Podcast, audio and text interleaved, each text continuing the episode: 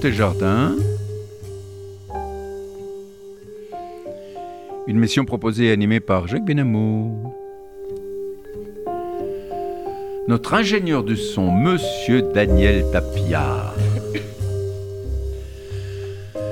Bonjour et bienvenue à, nos côtés, à Côté Jardin sur la radio RCJ 94.8 sur la bande FM et par internet à l'adresse radio-rcj.info en cliquant sur le direct si vous écoutez tout de suite. Vous pourrez également écouter cette émission plus tard en podcast à l'adresse radio-rcj.info Côté jardin, Noël Lenoir. J'ai le grand plaisir d'accueillir aujourd'hui Madame Noël Lenoir, avocate et ancienne ministre des Affaires européennes, pour faire avec elle un tour d'horizon sur la situation politique, économique et sociale du monde actuel. Noël Lenoir, bonjour. Je ne dis pas Madame, hein, parce que bon. Bonjour Jacques. bonjour Noël Lenoir. Alors Noël Lenoir, euh, nos auditeurs vous connaissent bien et depuis longtemps. Je dirais même que vous avez presque un rond de serviette chez nous, à RCJ, pour la qualité et la pertinence de vos analyses politiques, économiques, sociétales. Je rappellerai, je sais que je vais égratigner votre modestie, mais il faut que je le dise, je rappellerai que vous avez eu de nombreuses vies. Après vos études de droit et de sciences politiques, vous entrez comme administratrice au Sénat, où vous êtes affectée à la commission des lois pour suivre les textes de droit pénal et relatifs à l'immigration. Après dix ans au Sénat, vous rejoignez la commission informatique et liberté, la CNIL. Vous intégrez ensuite le Conseil d'État et être nommée directrice du cabinet de Pierre Arpaillange, garde des Sceaux, ministre de la Justice. Vous êtes ensuite appelé par Michel Rocard, Premier ministre, pour une mission d'information sur les questions éthiques concernant la procréation médicale assistée et établissez un rapport remarquable aux frontières de la vie, une éthique biomédicale à la française, et ainsi vous participez à la préparation du projet de bioéthique qui sera adopté en 1994. Vous êtes ensuite la première femme et la plus jeune nommée pour 9 ans comme membre du Conseil constitutionnel et devenez en même temps présidente du Comité international de bioéthique de l'UNESCO. Vous avez ensuite enseigné à la faculté de droit de l'Université Columbia à New York. Et peu de temps après, vous avez été nommé ministre des Affaires européennes, où vous défendez les positions françaises sur diverses propositions de législation européenne. Vous êtes ensuite devenu avocate, ce qui ne vous a pas empêché d'être nommé en qualité de déontologue de l'Assemblée nationale, puis présidente du comité d'éthique de Radio France. Je passe encore sur de nombreuses activités, mais simplement je précise que vous avez créé le Cercle des Européens, un think tank qui se veut bien un lieu d'échange sur les problématiques et les sujets européens. Je passe encore sur d'autres activités pour rappeler que vous avez écrit de nombreux articles et ouvrages, etc., etc., sur la bioéthique, la justice de Daumier, Daumier à nos jours, Daumier dont vous êtes une grande admiratrice.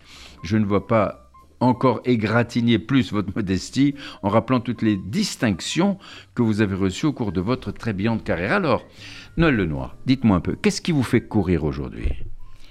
Eh bien, euh, cher Jacques Benamou, euh, je dirais pour résumer que c'est euh, la vie et le bonheur de vivre. Ah, merveilleux. comme vous l'avez souligné, j'ai derrière moi un certain nombre de kilomètres, oh.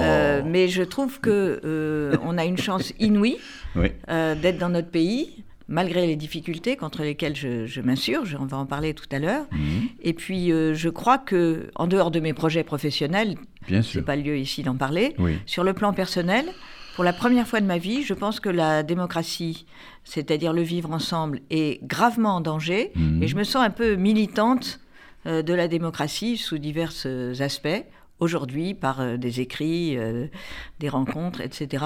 Je pense qu'il faut se mobiliser pour éviter la victoire des intégrismes et des intolérances qui, particulièrement euh, en France, euh, atteignent euh, un niveau de paroxysme que j'ai jamais connu dans mon existence. Eh bien, on va en parler tranquillement. Mais au-delà de cela, je crois que vous avez l'Europe chevillée au corps.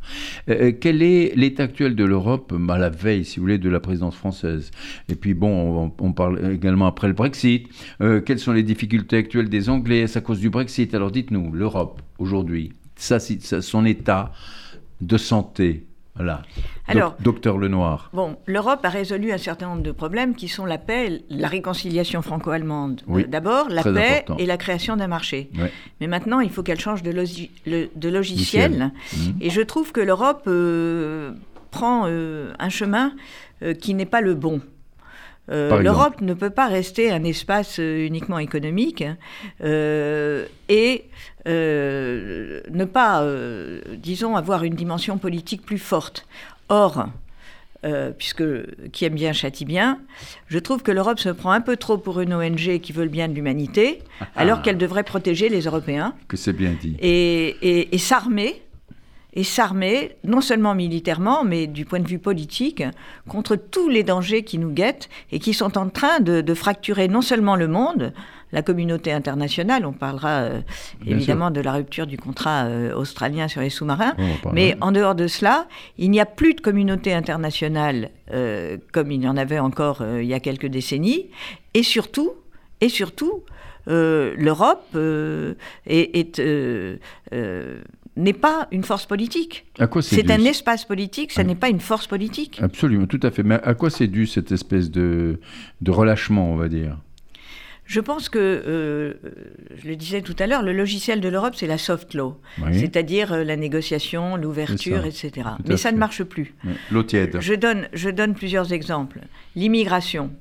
Alors, on critique beaucoup la Hongrie, et je suis la première à le faire, parce que ce n'est pas vraiment un pays qui remplit euh, toutes les cases démocratiques. En revanche, il y a un vrai problème d'immigration. À cet égard, Michel Barnier a tout à fait raison de dire qu'il faut faire une pause, parce que nos populations euh, ne peuvent pas euh, accueillir tous les... Toute la misère du monde. C'est pas seulement la misère, c'est pas seulement des, des, réfugiés ou, des, ou des immigrés économiques, mais c'est aussi que l'Europe a une force d'attractivité et on ne peut pas, au jour d'aujourd'hui, euh, absorber euh, l'ensemble des populations qui voudraient rejoindre euh, un espace économique prospère hein, et relativement paisible par rapport aux pays d'où ils viennent. Or, il n'y a pas de coopération. Et qui sort le carnet de chèques sans problème, quoi. Et il n'y a pas de coopération avec les pays étrangers. Mm, mm. Euh, ni le Maroc, ni l'Algérie, etc. ne sont véritablement coopératifs. Regardez ce qui se passe avec euh, le, président Macron a décidé de, réduire de 50% les visas, puisque l'Algérie, le Maroc et la Tunisie refusent de recevoir les gens qui sont double nationalité ou même euh, des nationalités dont je viens de parler, après avoir été condamnés. Donc euh, il y a actuellement une espèce de bouillonnement, de, mécontentement des pays, euh, comme je vous dis, comme l'Algérie, le Maroc et la Tunisie, qui n'acceptent pas que la France réduise euh, ses visas de 50% ou de 30% pour, les, pour, la Tunisie. C'est un problème très ancien et je trouve que pour la première fois, le gouvernement français, le président de la République, a quand même annoncé des mesures. Il y a un autre problème qui est quand même. C'est pas trop tard, non Je ne suis pas, contre l'immigration. Je peux difficilement être contre l'immigration. Je suis moi-même d'origine euh, russe, partiellement. Et donc, euh, euh, ma grand-mère est venue bien avant la révolution bolchevique. Mais je ne suis pas du tout contre l'immigration et je suis au contraire pour. L'immigration choisie. Non, mais je, je, pense que c'est un apport, c'est un apport, choisi ou non choisi. En revanche, on ne peut pas ouvrir totalement les frontières. Un État a pour première euh, obligation de protéger les siens. Or, on ne peut pas ouvrir totalement les frontières et on ne peut pas admettre euh, au niveau euh, européen comme national que la sécurité ne soit pas assurée. Car vous n'êtes pas sans savoir, bien sûr, que le terrorisme est très important et que euh, on l'a vu avec le Tchétchène euh, qui a décapité ça fait un le an, pauvre sûr, Samuel enseignant Paty, Samuel Paty, que euh, c'est par là que le terrorisme peut aussi passer. Donc il y a des enjeux de sécurité qui sont absolument fondamentaux et auxquels tiennent la cohésion de l'Europe qui n'est pas assurée de ce point de vue-là. Voilà, ça c'est le problème. Alors, pour parler de, de continuer de parler de l'Europe encore, quelles sont les relations de l'Europe avec l'OTAN? Voilà, quel est l'intérêt pour l'Europe de l'OTAN?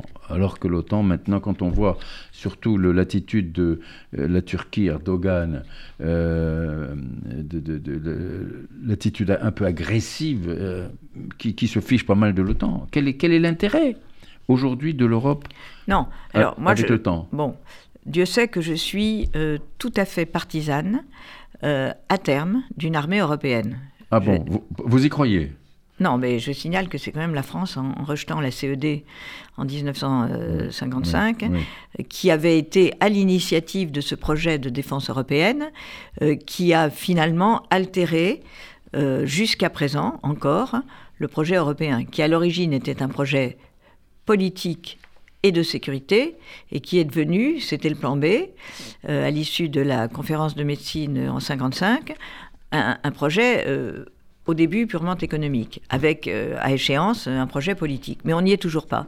Donc moi, je maintiens que l'Europe n'existera pas vraiment comme force politique s'il n'y a pas une politique étrangère, une politique de défense véritablement commune. ça viendra, ça viendra parce que par nécessité, nous devrons nous défendre. Aujourd'hui, nous ne nous défendons pas. Je pense qu'il ne faut pas jeter non plus euh, l'OTAN. C'est vrai que le président de la République a dit que l'OTAN était en mort cérébrale, que euh, Donald Trump euh, avait dit bien pire encore de l'OTAN. Je pense qu'il faut maintenir cette conception des alliés.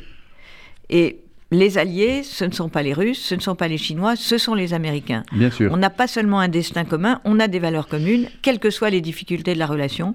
Moi, je crois qu'il ne faut pas considérer que l'OTAN est complètement obsolète, parce qu'on n'a rien d'autre. D'accord, malheureusement. Mais, s'il y a une défense européenne euh, indépendante, bon, à ce moment-là, il y aura une distance qui sera prise forcément entre, euh, par l'Europe vis-à-vis de l'OTAN. Non, il peut très bien y avoir euh, une défense européenne. je parle évidemment pour le plus long terme, avec une armée européenne, une stratégie militaire européenne, des commandes d'armement euh, qui sont communes, euh, en lien ou au sein de l'OTAN.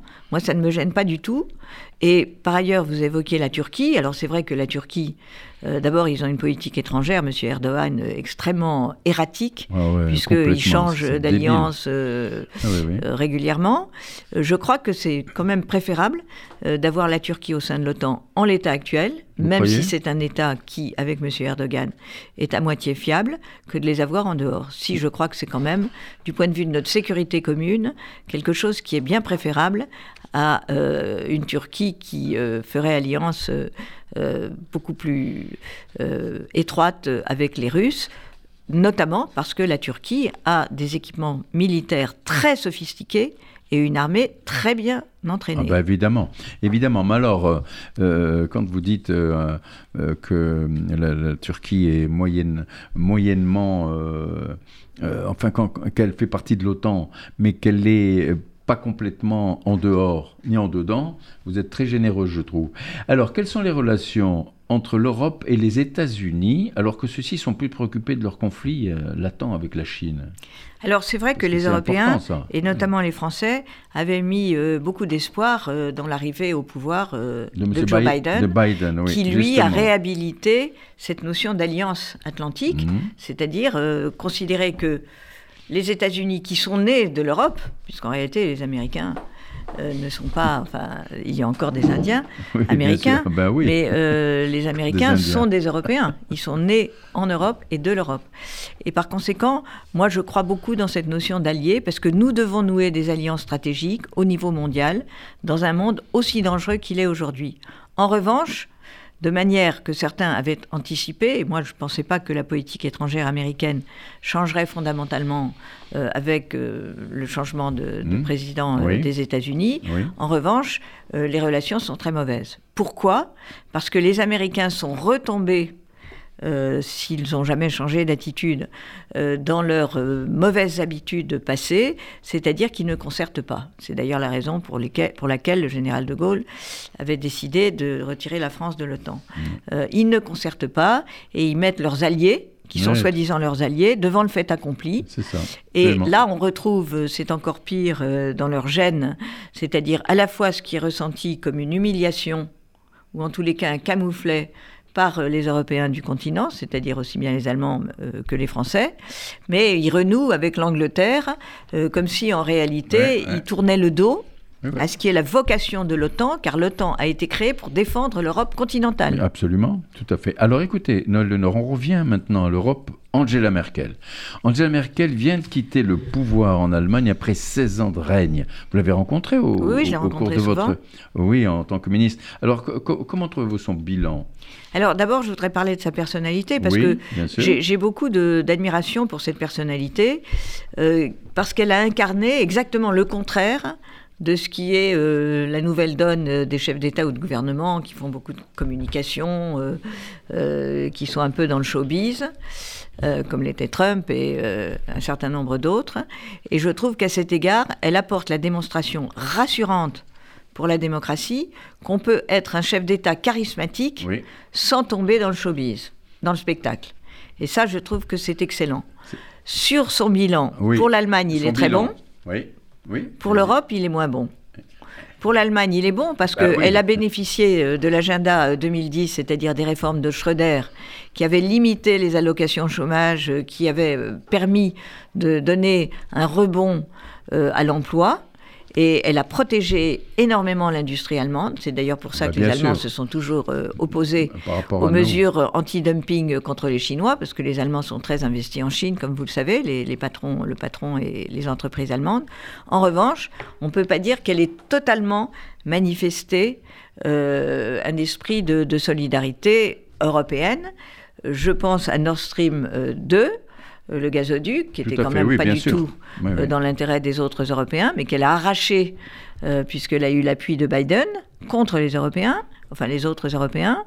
L'immigration, elle a ouvert les portes. En 2015. Elle a ouvert les portes sans concerter du ah tout. Bah, c'est ça qui est extraordinaire. Et puis le nucléaire. Plus d'un million, plus, plus d'un million de d'immigrés, de migrants qui venaient de, Syrie, etc., en 2015. Elle a lâché le nucléaire. Voilà. Ben, et puis elle a, poussé euh, François Hollande à fermer euh, l'usine euh, nucléaire de Fessenheim, qui est très vraisemblablement une usine extrêmement sécuritaire. Et qui coûte cette fermeture, non seulement en termes de production énergétique, mais même en termes budgétaires, énorme, puisque EDF gagne beaucoup plus d'argent grâce aux compensations que l'État lui verse du fait de cette fermeture que quand euh, l'usine était exploitée convenablement. Donc tout ceci, c'est pas formidable, mais il faut reconnaître, par exemple, sur euh, les emprunts européens, ben, finalement, euh, elle, a accepté. C'est-à-dire que elle a mis, la force des elle a mis Germany First, pour reprendre ben oui, un certain slogan, mais elle a quand même pas été non plus un ennemi de l'Europe, loin de là. Alors je vous propose une petite respiration musicale. Écoutez.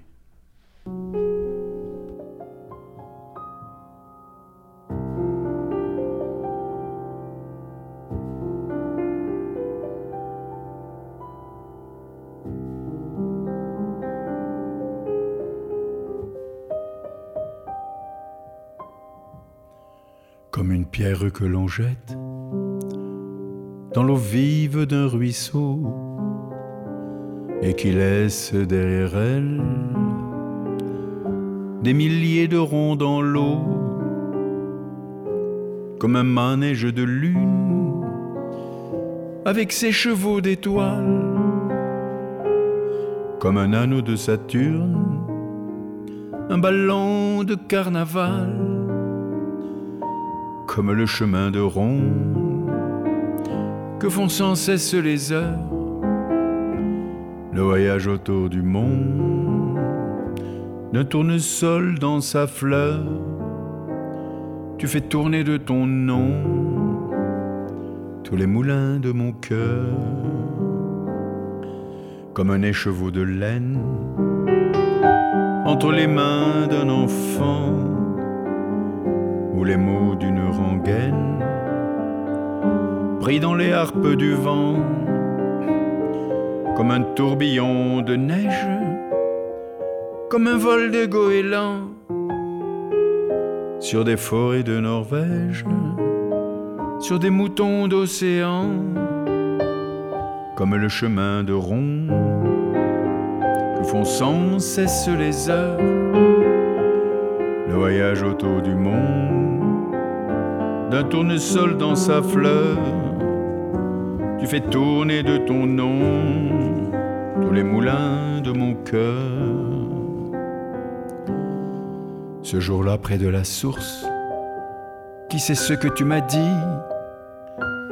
Mais l'été finit sa course, l'oiseau tomba de son nid, et voilà que sur le sable, nos pas s'effacent déjà, et je suis seul à la table qui résonne sous mes doigts comme un tambourin qui pleure sous les gouttes de la pluie, comme les chansons qui meurent aussitôt qu'on les oublie, et les feuilles de l'automne rencontrent des ciels moins bleus, et ton absence leur donne la couleur de tes cheveux. Une pierre que l'on jette dans l'eau vive d'un ruisseau et qui laisse derrière elle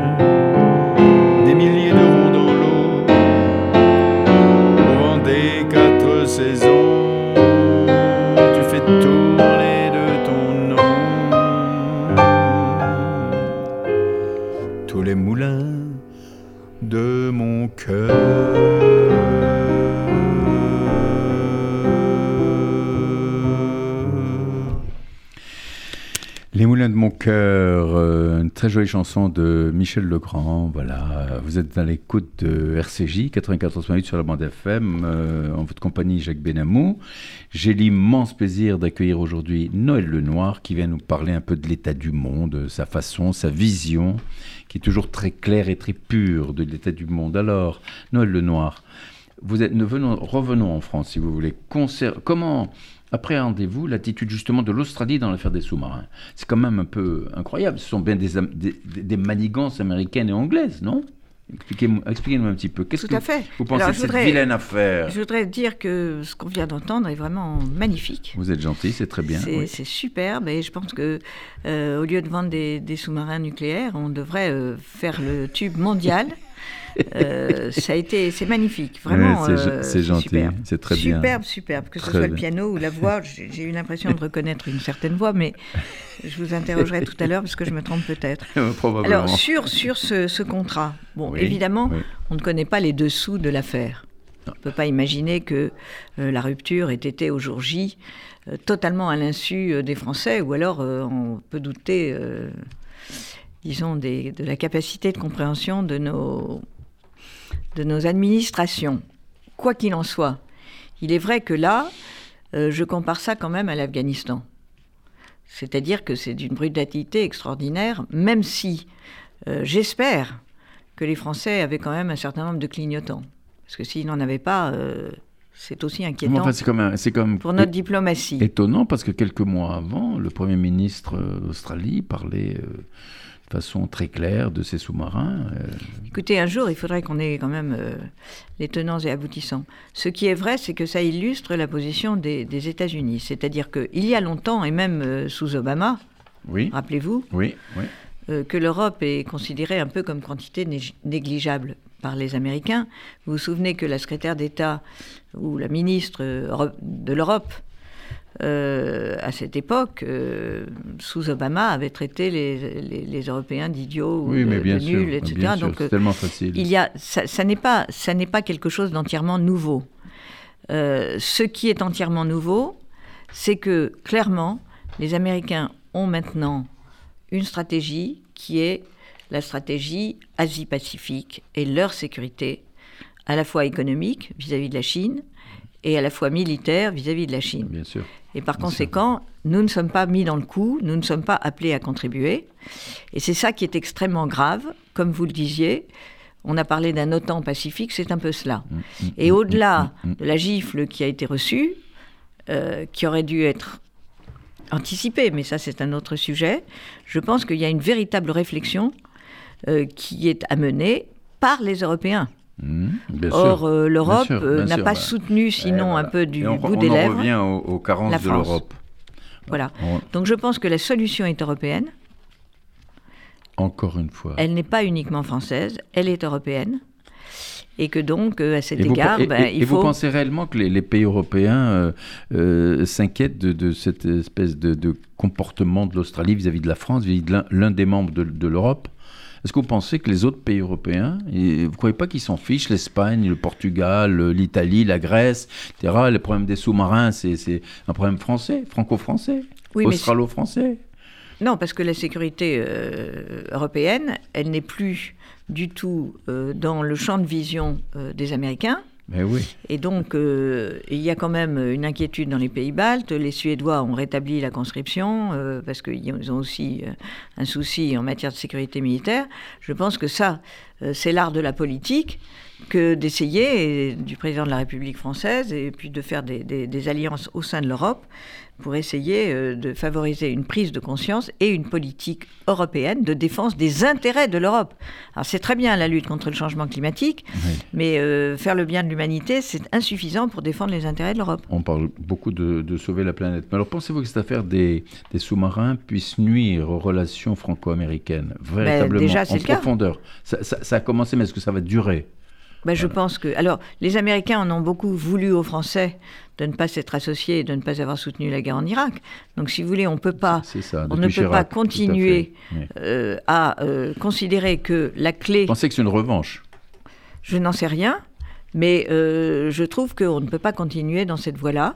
Il faudrait que, au-delà de la réception de M. Anthony Blinken à l'Élysée et au Quai d'Orsay, il faudrait que les Européens euh, et que la présidence française notamment mette ce sujet au top des priorités, alors que les priorités, c'est plutôt le social, le numérique, le climatique, c'est-à-dire des sujets sociétaux.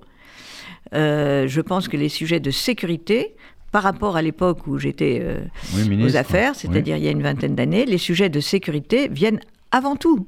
Bien sûr, mais absolument, tout à fait. Alors, puisqu'on est en France, hein, la question des sous-marins, ça concerne la France. Puisqu'on est en France, nous vivons actuellement une pré-campagne présidentielle relativement animée.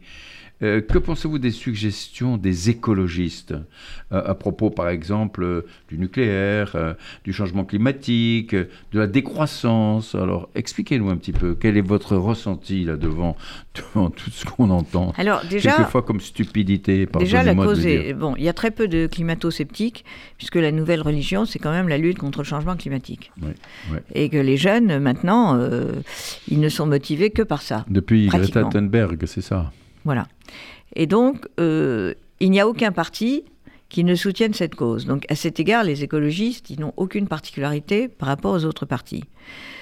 Ils ont une particularité qui est également comparable à celle de pratiquement tous les autres partis, c'est qu'ils sont divisés en deux. Et que d'un côté, vous avez... Il y en a beaucoup d'autres aussi. Il y a beaucoup d'autres partis qui sont divisés. C'est ce que je vous dis. Oui, oui, tout à fait. Je vous dis que la cause écologiste, elle est reprise par tous les partis et que la fracture en deux partis totalement opposés qui vont dans des directions radicalement opposés, c'est aussi le cas de tous les partis politiques. Et à cet égard, entre M. Jadot et Mme Rousseau, il n'y a pas tout à fait euh, les mêmes objectifs, le même discours et la même sensibilité. Donc moi, je pense que je, je ne vois pas pourquoi il y aurait un parti écologiste. Pour moi, la politique, c'est la synthèse. Et c'est comme s'il y avait un parti qui s'occupe de la santé publique, un parti qui s'occupe de la sécurité, un parti qui s'occupe de l'égalité homme-femme. Pour moi, un parti ne peut pas être écologiste, car euh, la vie en société ne se réduit pas même si c'est extrêmement important, à la lutte contre la pollution et à la protection de l'environnement.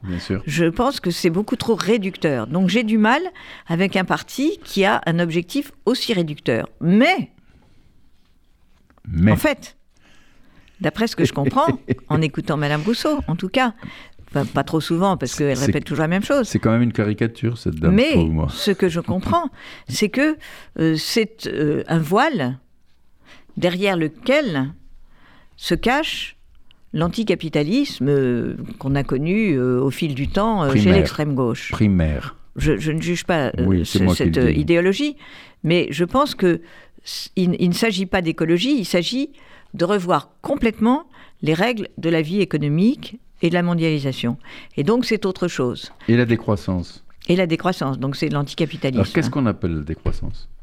À votre avis Comment vous percevez cette ben, C'est-à-dire qu'il faudrait retourner pour élever des moutons avec des loups euh, qui mangent les petits-enfants. Comme dans euh, Le Petit Chaperon Rouge. Alors, Noël Lenoir, on entend de la part de certains candidats beaucoup de choses, et pas des plus sensés, bien sûr. Certains d'entre eux suggèrent qu'il serait plus judicieux de s'allier à la Russie de Poutine plutôt qu'aux États-Unis. Qu'est-ce que vous en dites? Bah, Beaucoup de mal. Oui. Allez, dites-moi, développez un peu. Mais parce que la Russie est une grande culture, est un grand pays. Mmh. Euh, qui a toujours été euh, divisé, partagé et déchiré entre sa face asiatique et sa face européenne. Mmh. Les Russes euh, considèrent aujourd'hui, avec M. Poutine, qui ne représente pas la totalité de l'opinion russe. Il ne faut pas oublier Navalny, hein, qui est incarcéré et qui est quand même un héros pour moi. Drôle d'histoire, oui. Ouais. les Russes veulent la destruction de l'Europe. Pourquoi? Parce que eux, ils considèrent que ce sont les Européens et les Américains qui ont fracturé, qui ont détruit l'Union ben oui, soviétique, ben alors que dans le même temps, on crée l'Union européenne aux dépens ben du bloc soviétique, c'est-à-dire des pays euh, de l'Europe centrale et orientale. Donc, la Russie sous Poutine, non seulement ne pas être notre ami, ce que je regrette parce que je, trouve que la Russie est un très grand pays, non seulement ne peut pas être notre ami, mais la Russie de Poutine est extrêmement active pour disloquer l'Europe. Et on l'a vu avec euh, l'intervention euh, euh, intrusive de Russia Today dans... Ah oui, oui, ce média-là, oui. Ben oui, ne serait-ce que au moment des manifestations des, Gilets jaunes, qui, a vraiment considérablement amplifié ce, mouvement, qui était déjà assez, assez violent. Et donc, c'est ça qui est à la clé. Donc, moi, je suis pour que on trouve évidemment euh, un terrain d'entente avec les Russes. On a déjà des relations commerciales quand même assez étroites euh, euh, du point de vue du commerce énergétique, mais on n'y est pas.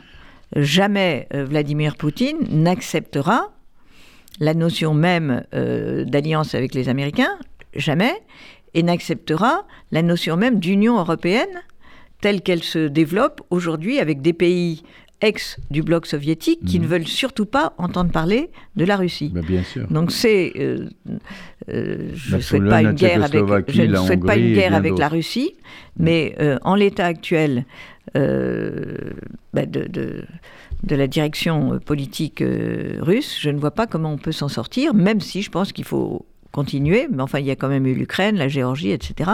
Il y a eu un certain nombre d'agressions euh, que l'Europe n'a pas vraiment bien gérées, il faut le dire. Et donc maintenant, euh, euh, malheureusement, il faut tenir compte de cette situation sans déclencher de guerre, évidemment, parce que on n'en a pas envie. Ah ben non, ça c'est sûr.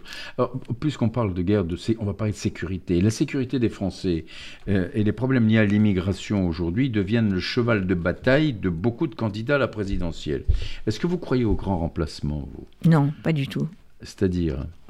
Vous, quand vous voyez non, la je, je, pense, je, je, crois qu'il y a un danger qui est l'islamisme. Oui, Et que malheureusement, euh, on essaye de, de dresser euh, une frontière entre l'islam, euh, les musulmans qui euh, sont, ont cette religion, c'est tout à fait leur droit, et l'islamisme. Et malheureusement, il y a une très grande porosité. Quand on voit les prêches qui sont, disons, tolérés dans notre pays et qui sont un véritable danger pour la sécurité nationale. Et l'islamisme n'est pas l'exclusivité des immigrés. Donc je pense que je pense qu'on trompe les gens en rapprochant islamisme et euh, immigration, l'islamisme, il est au cœur euh, des familles françaises issues de l'immigration, mais il y a bien longtemps, dans les années 60. Mmh, mmh, mmh. Et par conséquent, je pense que, comme l'a dit très bien euh, l'ouvrage collectif Les territoires perdus de la République, il y a déjà une vingtaine d'années, je pense que c'est notre société qui ne marche pas. Et on comprend que les pays euh, de l'Europe centrale et orientale soient très réticents. Parce que eux, ils ont rejoint l'Europe comme, un, comme, une, comme une civilisation chrétienne. Ils n'ont pas rejoint l'Europe euh, pour, euh, disons, assumer ce risque fondamental. je dis fondamental parce que c'est le fondamentalisme religieux que nous avons rejeté, nous, notamment en France, tout au long des siècles. Oui, mais le danger, vous savez, c'est comme euh, avec l'hitlérisme, avec le nazisme. À l'époque, euh, Hitler représentait très peu de choses et finalement, il a réussi à avoir l'adhésion de toute la population allemande, donc la majorité, quoi, si vous voulez. Donc, par conséquent, ces petits pays, ces petits, ces mouvements, comme vous dites, euh, islamiques, eux, euh, ils font un prosélytisme absolument extraordinaire. Puis il y a effectivement le problème de l'immigration, le regroupement familial, tout ça, etc. Qu'est-ce que vous pensez actuellement du droit du sol? Est-ce que le droit du sol est toujours indispensable en France? Moi, je ne suis pas contre le droit du sol. Il ne faut pas. Je veux dire, si. si Parce qu'il y a beaucoup de gens qui se posent la question oui, actuellement. Moi, je hein. suis. Moi, je suis pas contre le droit du sol. Les Allemands n'ont pas le droit du sol. Enfin, ils ont accueilli un million d'immigrés. Oui, mais les, immigrés ne votent pas, n'ont pas le droit de vote. Les Américains ont un droit du sol qui est beaucoup plus développé que chez nous. Infiniment plus développé. Il suffit d'être né là-bas et ça y est, vous êtes américain. Mm. Tandis que nous, il faut avoir au moins un parent, etc. Non, moi je pense qu'on on doit être une société qui sanctionne la violence, qui ne tolère pas l'appel au meurtre. Et, je pense que ce n'est pas une question d'autorité. c'est une question de sécurité. Moi, je ne me sens pas en sécurité en France. Je ne me sens pas en sécurité. Euh, pas parce que j'ai des origines juives, mais j'ai jamais eu un nom euh, juif parce que mon grand-père paternel euh, ne l'était pas, donc mon nom patronymique ne l'est pas. Mais je ne me sens pas en sécurité dans les rues à Paris. Je ne me sens pas en sécurité le soir très tard dans le métro à Paris. Je ne me sens pas en, sécurité de manière générale face à des, à des manifestations violentes. Et je ne me sens pas en sécurité face à un islamisme qui peut, euh, disons, se manifester au coin de la rue euh, de la part d'un radicalisé, euh, et il y en a beaucoup. Donc, il n'est pas normal, il n'est pas normal que dans un pays aussi avancé que la France, qui a voulu combattre les intégrismes religieux depuis l'origine de la République, mmh. on en soit revenu non pas à la case départ, mais bien avant la case départ. Et euh, c'est cela qui crée euh, chez euh, pas seulement les, Français qui sont les Français, mais tous les, immigrés de l'entre-deux-guerres, qui étaient des immigrés européens, qui avaient d'ailleurs fait l'objet. qui n'avaient aucune prétention à convertir. Oui, mais qui faisaient quand même l'objet de racisme, même les Italiens, les Yougoslaves, etc. Il ne faut pas non plus se leurrer. la, la, faculté d'accueil des populations est quand même assez limitée. je trouve qu'aujourd'hui, il n'est pas normal, il n'est pas normal que euh, la sécurité ne soit pas assurée. Je dois dire qu'il y a quand même eu un tournant, puisque récemment, on a quand même dissous le comité, le CCIF et un certain nombre d'associations. C'est quand même un tournant majeur. Pourquoi c'est un tournant majeur Non pas parce qu'on l'a fait. ailleurs et puis sous d'autres noms. D'accord, mais c'est un tournant non pas parce qu'on l'a fait, mais parce que ça a été approuvé par l'immense majorité de la population. Alors qu'après il y ait des biais, je suis d'accord. Et je pense qu'on aurait beaucoup à dire sur euh, la façon dont euh, euh, la lutte est menée contre l'intégrisme et le terrorisme aujourd'hui. Mais en revanche, je pense que le gouvernement, les gouvernements ont compris que l'immense majorité silencieuse, parce qu'elle n'a pas accès aux médias quand elle est modérée, de la population, ne supporte, plus ça ne supporte plus. Mais alors, d'accord, on, prend conscience de ça, mais qu'est-ce qu'on fait? Que, fait que, Quelles sont les mesures qui sont prises? Pourquoi est-on aussi laxiste dans, si vous voulez, le, la, répression de, euh, de cette, euh, j'allais dire, de, de, euh, vous voyez, ce, sujet de, de la sécurité est tellement prégnant qu'on n'arrive pas à trouver les mots. pourquoi et comment le, ceux qui nous gouvernent ne prennent pas les vraies mesures pour réprimer un petit peu cette, cette insécurité qui est en France. Euh, surtout quand on connaît, quand on connaît les, les fauteurs de troubles.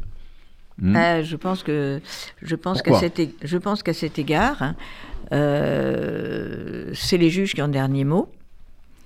Et on est un petit peu inquiet de l'évolution de, de la justice. De la justice, de ce point de vue-là. Justement.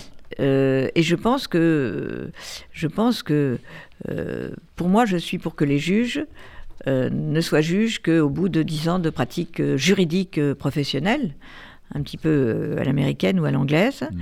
Je pense qu'il n'y a pas de, de, de, de, pouvoir plus important que le juge, parce qu'il est le seul à avoir le dernier mot. Mais oui. Mais oui mais et il n'y a pas de nécessité plus importante que de doter les juridictions non seulement de moyens qu'on leur a jamais euh, accordés, et ça c'est euh, une grande faute politique et de l'opinion publique, mais surtout de gens modérés qui ont une expérience de la vie et qui ne sont pas des justiciers. Et ça, je crois que ce sujet-là, il devrait être au cœur de la question de la sécurité. La sécurité, ça n'est pas la police versus la justice. La justice, elle a pour but aussi de protéger et de sanctionner. Parce que sans cela, si on ne sanctionne pas la violence, il n'y a plus de société possible. Parce que les gens se font justice à eux-mêmes, et c'est la montée, et c'est la montée euh, des populismes. C'est le Far West. Voilà. C'est le Far West. Alors écoutez, euh, Noël Lenoir, ceux qui aujourd'hui s'inquiètent de la montée des intégrismes et le disent sont considérés comme des fascistes. La parole publique devient-elle tabou aujourd'hui quand on voit le procès fait à, l'historien Georges Bensoussan, l'un des auteurs du livre Les territoires perdus de la République, qui s'est terminé par sa relaxe, heureusement. N'est-ce pas inquiétant? C'est très inquiétant. Mais bien sûr. Alors, quelle, est l'explication Parce qu'on parlait du pouvoir des juges, là. C'est évident que. Alors là, c'est pas seulement le pouvoir des juges. inquiétant. C'est pas seulement le pouvoir des juges. C'est ce que euh, Jules Binda, dans un ouvrage qui est paru en 1927, qui s'appelle La trahison des élites, appelait les intellectuels. Alors, on a sublimé, moi je trouve que c'est formidable, les intellectuels au moment de l'affaire Dreyfus, et notamment Zola, qui a payé de sa vie, ah ben parce que personne ne pense qu'il est mort de sa mort naturelle, le fait qu'il ait publié J'accuse et il se soit insurgé contre l'injustice, l'injustice et l'antisémitisme qui étaient reflétés euh, dans euh, la condamnation de Dreyfus. Mais les intellectuels aujourd'hui, ils se sentent un peu en marge de l'État et ils appellent euh, justement à victimiser ce qui était le prolétariat, considéré comme le prolétariat d'hier, euh, aujourd'hui euh, un certain nombre de communautés religieuses euh, musulmanes, et à culpabiliser tout le reste de, la société, et en particulier, je regrette de vous le dire, cher Jacques, les hommes blancs. Eh ben oui, sur l'homme blanc. C'est quand même un gros défaut. Ah oui, absolument. Ça, c'est évident. Le pauvre homme blanc hétérosexuel. Et donc, c'est une façon, et c'est une façon d'instrumentaliser, disons, un état de fait euh, c'est-à-dire que d'un côté, il y a des hommes blancs, il y a des hommes non blancs, il y a des femmes blanches, des femmes non blanches, etc. Donc on instrumentalise et on culpabilise ce qui résulte d'un état de fait et qui n'a rien à voir avec une prise de position. Et ça, il y a un certain nombre d'intellectuels en France qui sont porteurs de cela. Parce que les intellectuels ont, toujours eu une certaine propension euh, à l'autoflagellation et à la culpabilisation. Alors c'était la culpabilisation du bourgeois, euh, et maintenant, c'est la culpabilisation de l'homme blanc. Euh, donc, je pense qu'il y a un vrai sujet. Et euh, pour parler de Ben Soussan, puisque j'ai témoigné pour lui devant la, cour d'appel, ce qui m'a frappé, alors il y avait le CCIF, il y avait les sans-papiers, il y avait la Ligue des droits de l'homme, il y avait le MRAP, etc., puisque la LICRA euh, j'ai quand même euh, rendu à l'époque, euh, j'étais dans leur commission juridique, j'ai démissionné de cette commission juridique à l'époque, parce que la LICRA l'avait attaqué en première instance. C'est absolument incroyable, incroyable, inimaginable. En réalité, qu'est-ce qui s'est passé? Il l'explique très bien dans son ouvrage qui s'appelle L'exil français, que j'invite l'ensemble de vos auditeurs à acheter et à lire. Oui. C'est formidable. C'est un bouquin. Euh, il, est, il est paru quelle, quelle maison d'édition Vous savez pas? euh, Je devrais le savoir puisque je l'ai acheté, mais euh, le, c'est pas que je ne veux pas. L'exil, un exil français. Un exil français. D'accord. Achetez le livre Un exil français de Georges Bensoussan. Je vous le recommande. Cet ouvrage, Et Noël Lenoir aussi. Voilà. Parce que ça peut arriver à tout le monde. c'est-à-dire que, en réalité, c'est ce qu'on appelle aujourd'hui les poursuites Bayon. C'est ça. C'est-à-dire que il a euh, écrit un ouvrage. Une balle dans la il a écrit deux ouvrages. Les territoires, enfin, il a coordonné les territoires perdus de la République, où euh, il y avait un temps, il montrait qu'il se passait quelque chose dans les banlieues du point de vue de la montée en flèche de l'antisémitisme, où on ne peut pas parler de la Shoah en, classe euh, secondaire, Bien sûr. où on ne peut pas parler de la religion musulmane, comme l'a prouvé le meurtre de l'assassinat de Samuel Paty. Donc il a révélé ça, ça en a gêné certains et notamment euh, l'extrême gauche. Ensuite, il a écrit un ouvrage qui s'appelle Juifs dans les pays arabes, que je n'ai pas lu, mhm.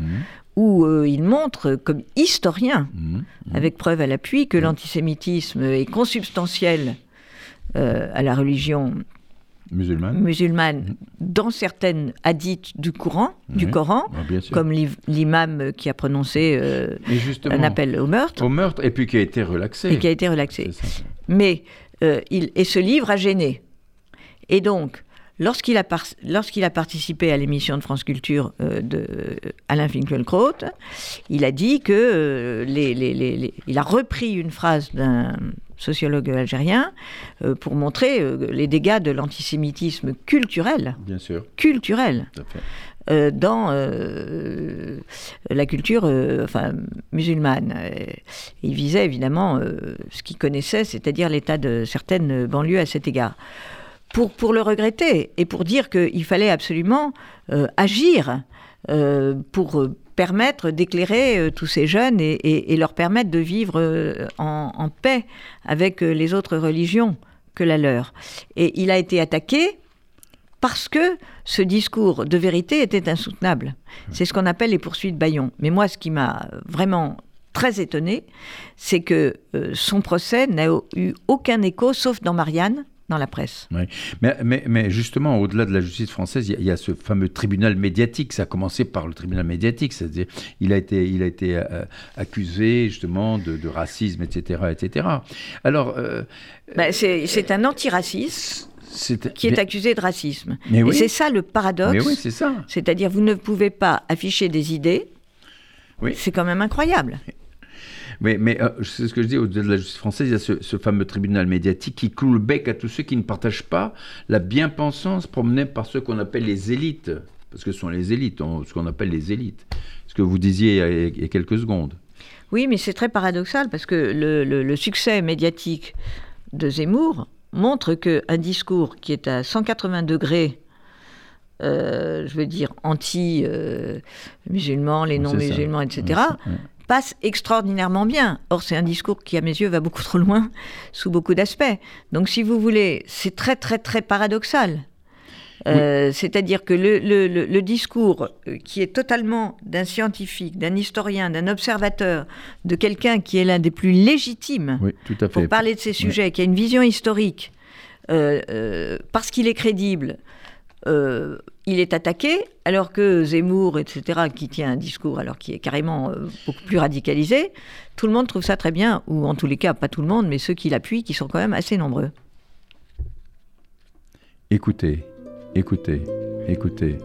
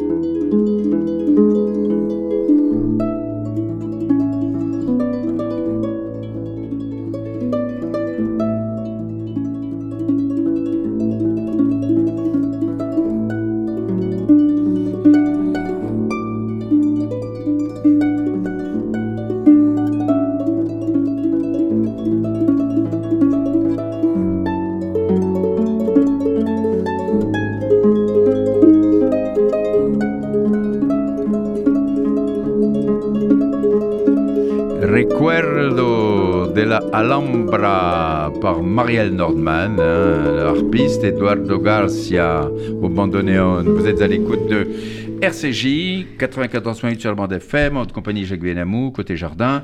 J'ai l'immense plaisir d'accueillir aujourd'hui Noël Lenoir, ancien ministre, avocate actuellement, euh, pour parler un peu de, de, cette situation dans le monde, en France, etc., etc., etc.